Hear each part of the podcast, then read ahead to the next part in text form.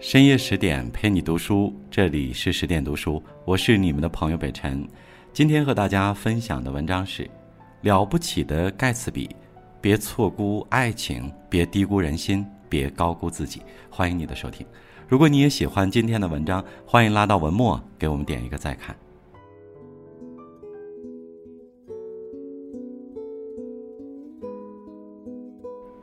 张爱玲。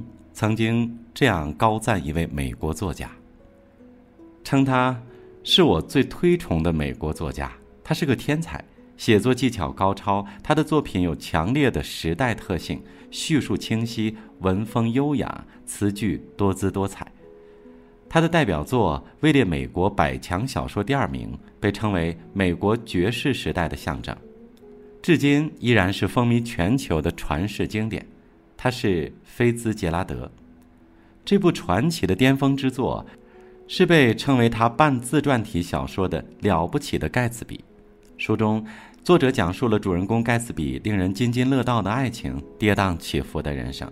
出身卑微，却爱上了遥不可及的富家少女，一夜暴富后与爱人重逢，却被爱人所害，悲惨死去。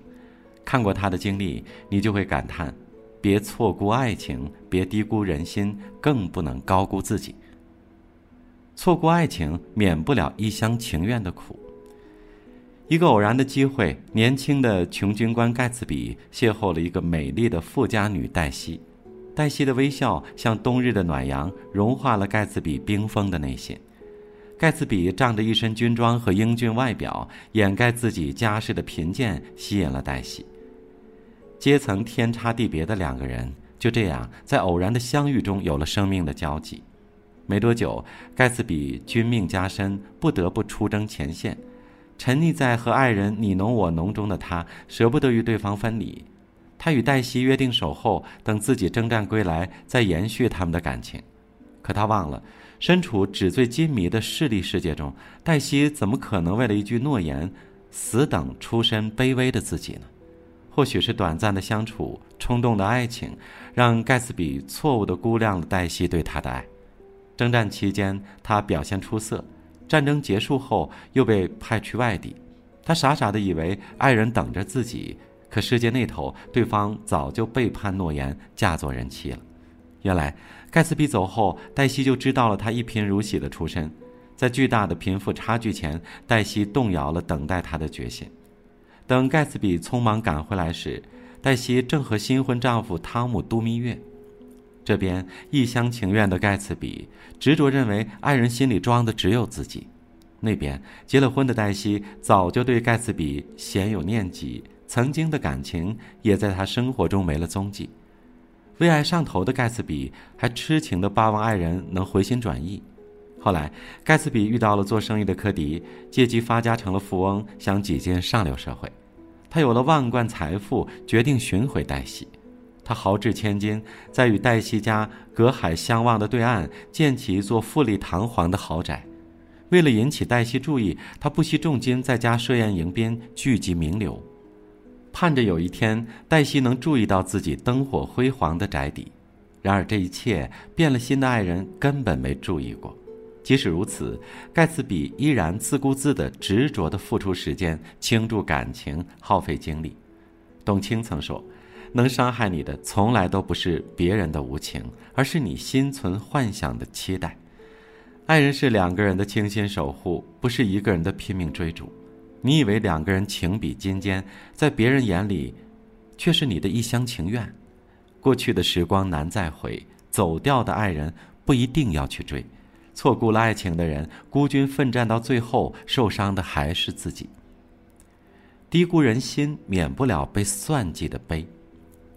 盖茨比在家里办宴会、开酒席，引得各路名流聚集。一段时间后，他终于如愿见到了久未谋面的黛西。面对他一掷百万的情轰爱炸，黛西很快掉进了温柔乡。他们在盖茨比的家里约会拥吻，宛如一对恩爱眷侣。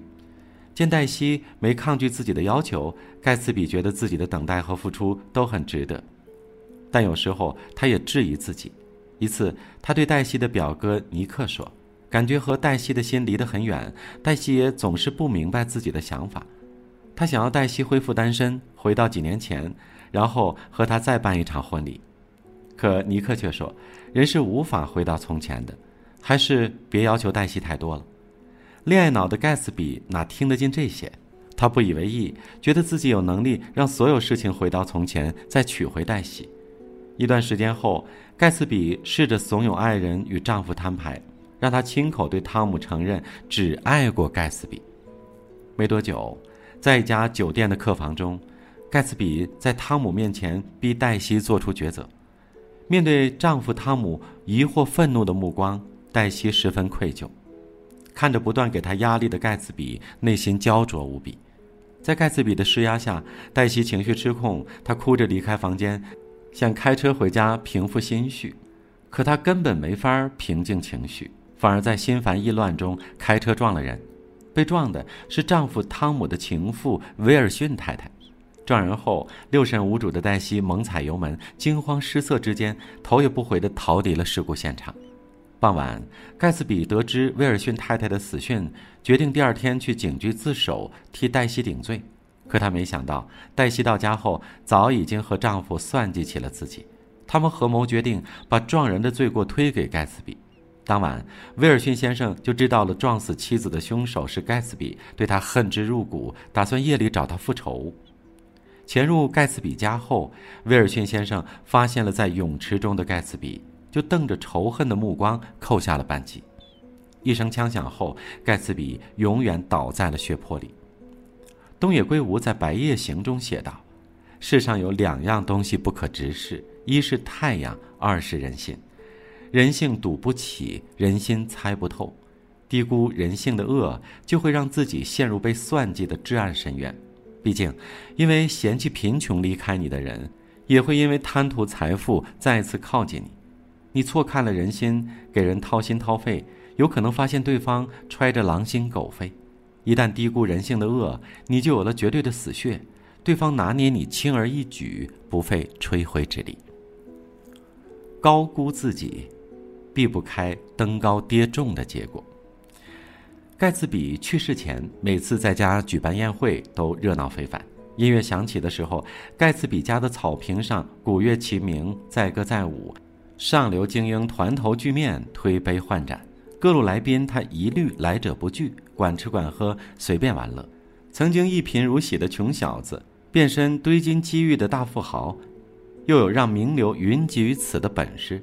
盖茨比觉得自己终于挤进了梦寐以求的上流社会，可那些来客并不这样认为。他们一边在盖茨比家白吃白喝，一边悄悄八卦他财富的来路。在他们眼里，盖茨比不过是个暴发户，彻头彻尾的让人看不起。有年轻女人嘲讽盖茨比就是个走私烈酒的，还有人偷偷的潜入盖茨比的书房，想证实他的藏书全是假书。听说盖茨比从牛津大学毕业时，黛西的丈夫汤姆不屑一顾，在他看来，盖茨比这样的下等人配不上牛津那样上等的学校。盖茨比并不知道这些人背后对他的耻笑，反而自以为是的认为每次集会都是各路高朋打心里对他财力和地位的肯定。后来，盖茨比因为黛西栽赃陷害，被威尔逊先生枪杀。大富豪骤然离世，曾经对他趋之若鹜的各路高人理应自发前来送行。可颇具讽刺意味的是，盖茨比死后，这些人个个对他避之不及。好友尼克给曾经的来宾打去电话，没有人愿意来送他一程。唯一一个主动打来电话的宾客，也只是为了要回落在盖茨比家的一双旧鞋。盖茨比生前家里有多热闹，死后身边就有多冷清。下葬那天，除了尼克，只有一个宾客匆忙赶来告别。宾客看着冷清的坟头，不禁感慨：这家伙真可怜。盖茨比的确可怜，挥金如土，宴请名流，最后还是被人轻视。如果能花心思了解下旁人对自己的评价，盖茨比的生活或许会有不同的结局。不正确的估量自己，一味靠金钱堆砌地位、拉拢人脉，看似爬得高，一旦利益分崩离析，注定跌个头破血流。听过这样一句话：不要高估自己在别人心中的位置，人家需要你才会想到你，不需要你的时候没把你当回事儿。能结交什么样的友人，顺其自然就好；能攒什么样的集会，量力而行就好。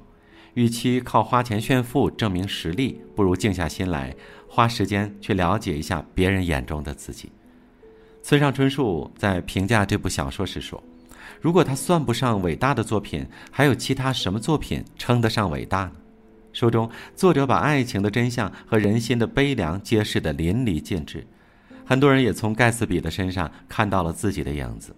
自以为情比金坚，最后发现是彻头彻尾的一厢情愿；傻乎乎的披肝沥胆，却掉进了被别人算计的黑暗泥潭。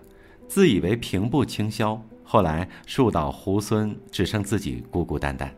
盖茨比的故事警告我们：爱情保持冷静，交友保持理性，能看清别人，也要拎清自己。唯有如此。才能在人情世故的云谲波诡中免去对自己不必要的伤害。点个再看吧，愿你擦亮眼睛，在爱情、友情和生活中做个清醒的人。更多美文，请继续关注十点读书，也欢迎把我们推荐给你的朋友和家人，一起在阅读里成为更好的自己。我是北辰，我们下次见。